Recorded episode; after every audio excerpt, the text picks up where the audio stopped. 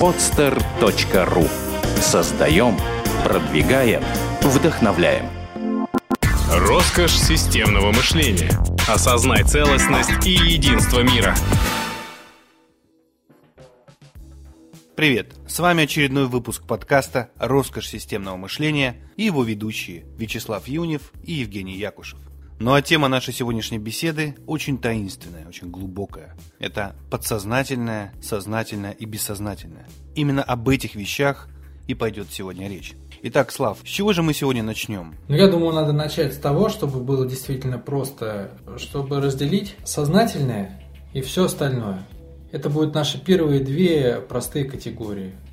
Сознательное это будет то, что непосредственно является моими мыслями, как я думаю, я имею свое собственное, осознанное, обоснованное, как мне кажется чаще всего, мнение на ту или иную тему. А бессознательное и подсознательное это будет что-то за рамками моего сознания. Что-то, что руководит мной из-под изнутри. Вот если мы возьмем пример какой-нибудь, да, вот конкретный пример, который проиллюстрирует нам отдельно, что такое подсознательное наше, что такое наше сознательное, а что такое бессознательное. Помощью примера, я думаю, могло бы быть более понятно да, значение и смысл каждой фразы. Ну давай, давай сначала разделим а, нашу часть внесознательную на бессознательное и подсознательное, и тогда уже проиллюстрируем все три на примере. Итак, бессознательным будет принадлежность человека к той или иной мере, так как мы это обсуждали в предыдущих подкастах. Мы говорили, что есть люди прошлого времени, мы говорили, что есть люди формы, мы говорили просто, что есть люди, которые от природы изначально, по рождению, имеют разные свойства, разные желания, разные таланты. И в связи с тем, что мы все разные, отличаемся, мы, по сути, образуем некую единую сущность, целостную, интегральную, как ты любишь сам говорить. В силу этого мы понимаем, что внутри у нас есть достаточно большой компонент, некое, ну можно так сказать, некое ограничение, которое является частью нашей психики. И вот именно его мы будем называть бессознательным. То есть мы можем говорить, во-первых, что бессознательное – это то, что врождено. Бессознательное – это то, что у всех людей общее. Почему? Потому что мы цельная сущность, и каждый из нас имеет какую-то часть от всего возможного набора талантов, от всего возможного набора свойств. И также мы можем сказать про бессознательное, что оно неизменно. То есть талант это обычно то слово, которое мы используем для того, чтобы обозначить что-то бессознательное. Он либо есть, либо его нет. Он либо есть, либо его нет, абсолютно верно. Его можно развить, его можно научиться применять, его, им можно научиться зарабатывать, и с ним вообще можно много чего сделать. Там, можно не обращать на него внимания, и он потихоньку как бы потеряет свою способность приносить вам удовольствие, радость и быть реализованным. Но сама его природа, это именно вот так, как мы обозначили. Либо есть, либо нет. Это мы сейчас говорили о бессознательном. Оно либо есть, то есть нам некий набор свойств рожденный, который либо присутствует у человека, либо нет. Да, и не изменяется. Следующее, что накладывается сверху, это наше состояние. То есть, когда мы говорим о таланте, как мы только что сказали, он врожден и он неизменен. Но когда мы говорим про подсознательное, про следующий уровень, более близкий по идее к тому, что мы называем сознательным, то мы сталкиваемся с э, абсолютно другим механизмом. Подсознательное это то, что меняется в течение жизни человека, и при этом все равно им до конца не осознается. Ну, например, люди с функцией прошлого имеют с точки зрения бессознательного талант. Какой? Мы обсуждали это. Это талант, который заключается в их способности накапливать, сохранять и передавать информацию во времени. Это прирожденные учителя. Это прирожденные ремесленники, например. Это прирожденные, там, если добавить другие меры, повара. То есть специалисты конкретного дела. Да, специалисты Мастера. конкретного дела, все верно. Но при этом эти же самые люди, при всех своих вот этих вот талантах, они могут переживать внутренне или попадать в какие-то состояния на короткое время или на длительное. Например, они могут быть в состоянии обиды, тяжелом, обиженном состоянии, когда ощущают, что они недополучили что-то, чего хотели, что мир к ним повернут не той стороной, которой бы им хотелось, что с ними поступили несправедливо, что им чего-то не додали и так далее, и так далее. И вот с этим состоянием, например, обиженный человек Ну, состояние, естественно, оно тоже бывает. Оно бывает локальное, ну, обидели, там, пережил тяжело, простил, отпустил это, забил в конце концов. Решил не обращать на это внимания. Это локальное состояние, оно пришло, ушло. Может быть тяжело, может быть легко. Но когда набирается определенная критическая масса таких состояний, меня один раз обидели, в школе обидели, там смеялись надо мной, потом опять в школе обидели, пришел домой, папа наказал за оценку несправедливо, тут, там, здесь не получилось. В итоге в течение жизни может накопиться определенная масса вот этих самых плохих однотипных состояний. Во что это выльется? Это выльется в то, что мы можем называть жизненным сценарием. То есть человек приобретет определенную позицию по отношению к окружающему миру. Ему будет казаться, что все вокруг его хотят обидеть. Что если он встает в очередь, то он обязательно придет позднее, чем любая другая параллельная. Что что бы ни случилось, все будет к худшему. Что перемен никогда не бывает к чему-то хорошему и так далее, и так далее. То есть он начнет видеть в мире плохое. Родился ли он таким? То есть можем ли мы отнести это к бессознательному? Нет, не можем. Потому что люди с такими состояниями не рождаются. Он родился с талантом быть учителем, но дальше что-то пошло не так. То есть можно сказать, что это некие настройки, которые были или подавлены, или не развиты, и поэтому таким-то образом они проявлены. Ну, скорее не неразвитые, развитие здесь не совсем верное слово, а скорее они, они именно, как бы, развитость мы могли бы трактовать как переход с одного более низкого уровня ценностей на более высокий. А состояние это та категория, которая не зависит от уровня развития. То есть мы одинаково можем обидеть человека и очень высокоразвитого, так и совсем неразвитого. Это плоскости, которые не пересекаются. То есть это те стрессы, в которых данный человек пребывает в настоящий момент. Или в какое-то время. Это их сумма, я бы сказал. Не просто те стрессы, в которых он пребывает, а это еще с элементом накопившимся в течение жизни, которые все вместе дают сценарий жизненный. И все вот это называется подсознательным. Да, это то, что руководит, это как бы руководит нами из-под изнутри. И иногда мы понимаем, вот мы даже жалуемся, вот он меня обидел, у меня плохое настроение, там что-то вот такое. То есть мы еще своим сознанием внутри себя эту реакцию отслеживаем, но ничего не можем с ней сделать, к сожалению. Ну обидно, ну что сделаешь? Ну конечно мы ждем, что он извинится или что-то в этом роде. И уже даже на этом этапе мы наблюдаем интересную вещь. Какую? Нашими поступками начинает руководить что-то другое, но не мы сами. Вот если мы, например, замрем на секунду и подумаем, ну что, ну что я заперся в комнате в отделе, сижу на диване. Ну кому хуже-то от этого, мне или тому, кто меня обидел? Ведь мне же, да, ведь можно прийти к этому выводу. Но мы не можем повести себя иначе. Что-то внутри нас не дает нам повести, ну, можно так сказать в кавычках, рационально. Вот это и есть подсознательное. Да? Мы иногда можем замечать сознанием, что мы ведем себя неоптимальным образом – а если это накапливается, если это становится жизненным сценарием, как мы говорили, если это становится частью нашей жизни, то мы даже перестаем это замечать. Это постепенно меняет нам картинку реальности, становится нашим жизненным сценарием, не врожденным, приобретенным.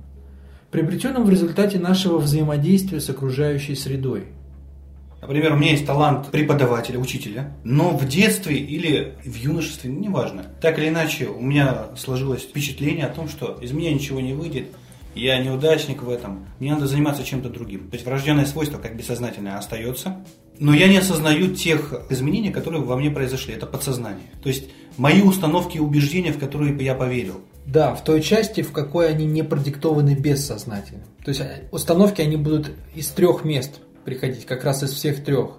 И сознательный, и подсознательный, и бессознательный. То есть бессознательно у меня есть установка, что я могу преподавать. Вот я могу разобраться, я могу сесть, разложить одно, второе, и это нормально. Это мне задано. Да. А потом сверху ложится следующая установка, что у меня что-то все не получается, что как-то оно идет, и тут плохо, и там плохо. Вот. И это не природно, то есть мне это не было дано, это наносное. Это результат уже чего-то другого, моих собственных мыслей, того, что мне кто-то, может быть, внушил, папа про меня что-то говорил. Одноклассники надо мной смеялись, когда я что-то Или делал. ассоциация с прошлым опытом каким-то негативным. Все верно. Это наше подсознание. Теперь это понятно. То есть подсознательное. Тогда что такое сознательное? Но я бы добавил еще про подсознательное, а, чтобы было более понятно. Вот мы на примере одной меры сейчас в основном обсуждаем. Но таких состояний много, и у каждой меры они свои. То есть э, у человека с функцией формы, у него другой уровень ценностей. Да? У него ценности не качественные, а количественные.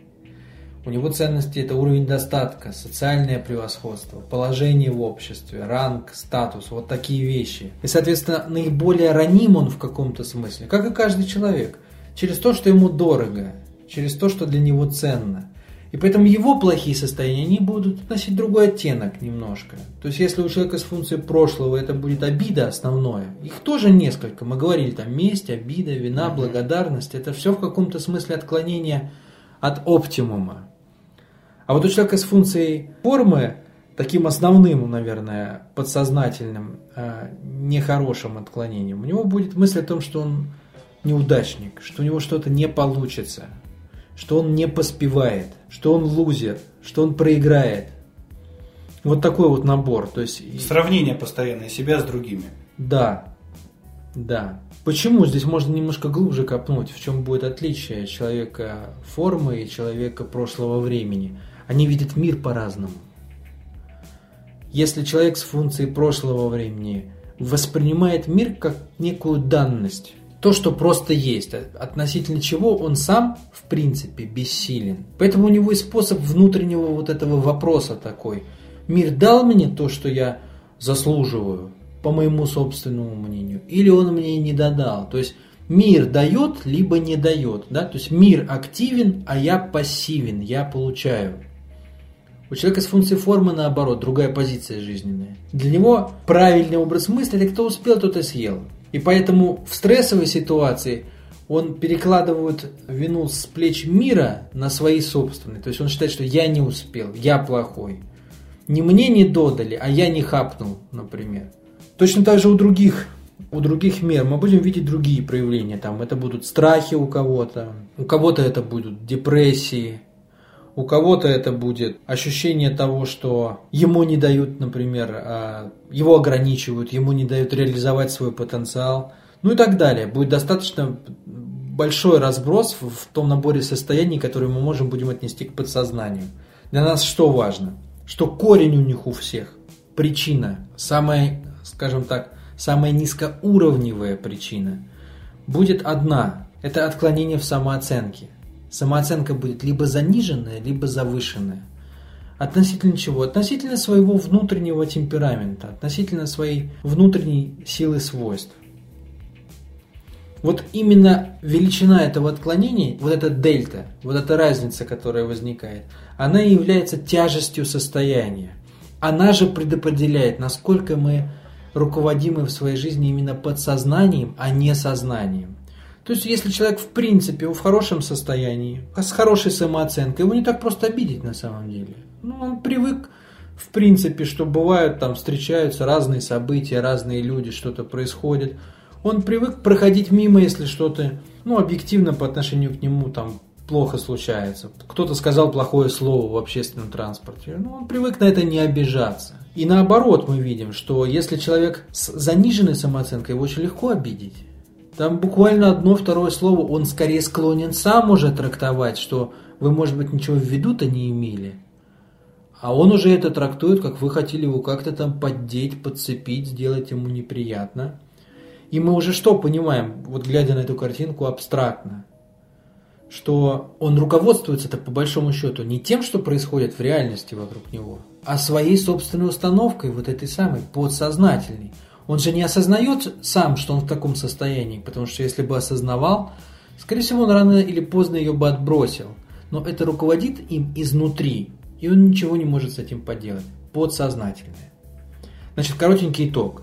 Бессознательное – это врожденное, это неизменное, и это общее для всех людей, потому что мы все бессознательно понимаем, что мы – это часть одного большого организма, общества. Мы разные только в силу того, что мы вместе. Иначе бы каждый был бы сам по себе, и в принципе мы все были бы одинаковы. Подсознательное – это мое личное, частное. То есть, если мы говорим об, об обиде, то она моя, больше ничья. Если мы говорим о страхе, то он только мой, больше ничей. Другой человек с такой же жизнью, с таким же набором талантов, он может быть не в страхе, не в обиде. А от чего зависит самооценка? Ну, здесь мы, мы можем говорить о чем? Что есть некие стартовые условия, на которых э, мы начинаем, мы входим в жизнь. То есть каждому из нас, как мы говорили на предыдущем подкасте, каждому из нас дан от природы темперамент, силы свойств, сила нашего желания. А дальше что происходит? Мы попадаем в мир, где нашему желанию противостоят желания других людей. И мы сталкиваемся с этим буквально с детства. Там у каждого ребенка есть мама, папа, вот, и желание ребенка там взять конфетку или получить что-то, что он хочет, пойти гулять, не пойти гулять, лечь спать, не лечь спать, лечь спать раньше или позже. Вот, есть правила, которые ему задают родители, и есть его собственное желание, хочу, не хочу они постоянно сталкиваются, и, естественно, они сталкиваются с переменным успехом. Где-то ребенок получает свое, а где-то он получает, он встречает жесткое «нет». То есть идет постоянная борьба внутреннего темперамента и давления внешней среды. В принципе, задача родителей, одна из основных, одна из главнейших, она заключается в том, чтобы нащупать, а какой же, собственно, темперамент у моего ребенка – какой он по величине, то есть какое давление я могу ему задать, и оно будет ровно таким, каким должно быть. Вот чуть я задам меньше давления, он начнет меня кушать, да, он начнет маму свою давить. И есть такие мамы, которые чуть ли не в огненное кольцо прыгают по щелчку пальцами от своего ребенка. То есть он хочет одно, он хочет второе, как маленький царек, сидит на стульчике. И мама перед ним... Инфантильный такой. Да, это приводит потом к тому, что а, такие дети чаще всего они имеют меньший уровень развития, чем тот, который для них является оптимальным. Когда ты там и мама, и бабушка на задних лапках перед ним, он говорит, хочу это, хочу это, нет, это уберите, дайте мне другое. Ну и самооценка становится более завышенной, когда вот чересчур показывают родители, что никакого давления снаружи нету, все хорошо. Да, да, это так и есть. То есть а, через что происходит развитие? Развитие происходит через преодоление трудностей. Очень важно, чтобы это были оптимальные трудности, не заниженные по, по степени сложности, не завышенные. Если он не сталкивается с трудностями, если он не сталкивается с ограничениями, а основное давление, естественно, в детстве это родители, у него складывается впечатление такое по жизни, что ему все должны. И он начинает нести его дальше. То есть это вырастает ребенок с завышенной самооценкой, ему кажется, что он самый первый, самый быстрый, самый лучший и так далее, самый-самый везде. А все остальные, ну, так. И наоборот. Если родители задают избыточное давление, слишком много требуют, слишком много относительно чего? Не относительно других детей, вот это не надо путать именно слишком много относительно его способности, его внутреннего темперамента противостоять этому. Потому что мы разные, да, для кого-то чуть повысил голос, он уже все, он выпал в осадок, он потерялся. А для кого-то палкой там можно бить по голове, и ничего, возьмет потом, как только вы бросите, начнет бить вас. Поэтому я и говорю, что есть э, очень серьезная задача у родителей нащупать темперамент и задать ровно столько давления, сколько нужно. Чуть меньше завышенная самооценка. Завышенная самооценка будет означать что? Появится внутреннее убеждение подсознательное, что ребенок данный конкретный, он в чем-то лучше остальных, да, что ему все должны, как мы проговорили. Вот оно, появилось сформированное подсознательное убеждение, которое выливается в жизненный сценарий. Например, у людей с функцией прошлого времени это может быть как месть, когда, когда человек, такому ребенку все позволяли, например. Да? У него может это э, выйти потом в чувство мести, если кто-то его обидит, оскорбит таким образом, что если он не принимает такие состояния, да, то есть он не принимает такое поведение в, в ком-то, он может отомстить. У него еще будет э, достаточно интересное состояние, что, например, ему будут что-то делать хорошее, а у него не будет возникать благодарности. Он будет воспринимать как должное. Почему? Потому что его мир это всегда мир, который ему и так должен изначально. Ну, максимум там спасибо. Самооценка это то, что формирует подсознательное во многом. Это основное, это, это базис, это костяк. Она дает сценарий в, каждом, в каждой мере, в каждом векторе. Она дает а, рождение определенного сценария. Как вот мы говорили про людей прошлого на предыдущем занятии, либо сценарий на обиду, либо сценарий там на месть, либо на что-то еще. Давай тогда перейдем к сознательному. Что же тогда является сознательным? Ну, сознательным, в принципе, все просто. То есть, как я и начинал говорить а, буквально с первых, а, с первых минут, сознательное это то, что является нашими собственными осознанными убеждениями. Здесь нужно различать обязательно два типа наших мыслей. Те мысли, которые обслуживают подсознательное и которые на самом деле не наши. То есть человек вот этот вот с обидой в глазах, с опущенным э, подбородком, с взглядом из-под лобья, в том состоянии тяжелой обиды, о котором мы говорили, он же будет рационализировать свое поведение мыслями. Там, вы будете от него часто слышать, что я вот ненавижу вот таких-то, они все там, я не знаю, все продажные кругом. Э, ненавижу тех, кто ездит на белых машинах, они все подонки, потому что я вот знаю одного, у него белая машина, он там повел себя как-то нехорошо и так далее. То есть будут установки, которые он будет проговаривать, и это будут его как бы мысли. Но мы не можем вот с точки зрения нашей классификации, бессознательное, подсознательное и сознательное, назвать их сознанием.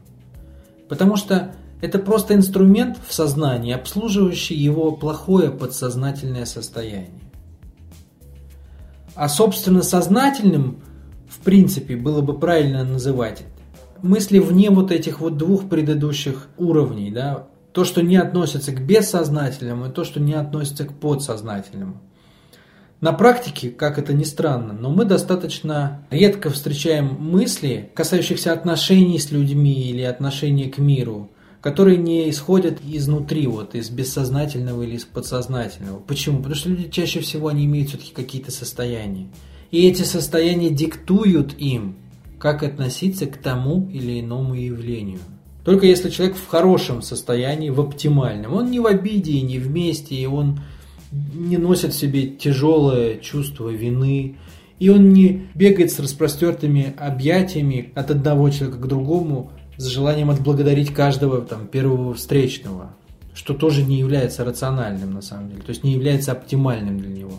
У него золотая середина, да, то есть его мысли его собственные, они не продиктованы когда-то внешней средой, ее избыточным давлением или недостаточным давлением. Поэтому чаще всего именно сознательные мысли мы встречаем когда? Когда человек работает, вот он что-то там, например, какую-то рационализацию говорит, которая не касается его отношений к миру. А, например, ну, я не знаю, там, чтобы сделать чашку, нужно взять кусок глины, то есть знание, да, то есть когда он озвучивает что-то, какие-то какие деловые рабочие моменты, какие-то моменты бытовые чисто, вот это является его мыслями. А чуть глубже копаешь, все, что касается его внутреннего мира, чаще всего мы сталкиваемся уже с каким-то состоянием. А значит, всплывают мысли, обслуживающие бессознательное и подсознательное. Может какой-то более конкретный пример еще привести по а, сознательному? То есть мы сейчас рассмотрели бессознательное, сознательное и вот по сознательному, потому что возникает вопрос, да, если все мои мысли идут из моих желаний, из моего прошлого опыта, то где я могу осознавать, что я могу именно осознать? А, я бы сказал, что сознательными мыслями будут мысли, в которых отсутствует элемент а, подсознания. То есть мысли, которые не искажены негативным влиянием внешней среды, а сформированы изнутри и обслуживают собственно желание. Мы говорили, что человек это желание, набор желаний. Вот его, его мысли, так как они есть, не, не связанные с тем, что кто-то его когда-то обижал, не связанные с тем, что у него что-то когда-то не получилось, и это оставило в нем глубочайший отпечаток на всю его жизнь. А, собственно, вот его желание как есть, оформленное словами и его рассуждениями. Вот это его, собственно, сознательное. То, как он это научился воспринимать на своем уровне развития. Вот это будет его уровень сознательности. Ну, наверное, можно сказать, что если человек осознает уже свои подсознательные какие-то установки, убеждения, с которыми он отождествляется, их уже тоже можно будет потом причислять к сознательным. Здесь правильным критерием будет не степень осознанности, а степень того, может ли он сопротивляться им. То есть, допустим, понять, что я в обиде, это одно, но если я все равно продолжаю себя вести как обиженный, хотя и понимаю это, это значит, что я не владею ситуацией. То есть подсознание мной руководит, а не я им. И правильный критерий именно действия критерий. То есть выйти за рамки вот этих установок, за рамки вот этих Да. убеждений. Вот это будет означать, что сознание победило подсознание, а не наоборот. То есть мало, мало просто осознания. Спасибо, Слав. Сегодня мы поговорили о том, что такое бессознательное, подсознательное и сознательное. Сделано на podster.ru Скачать другие выпуски подкаста вы можете на podster.ru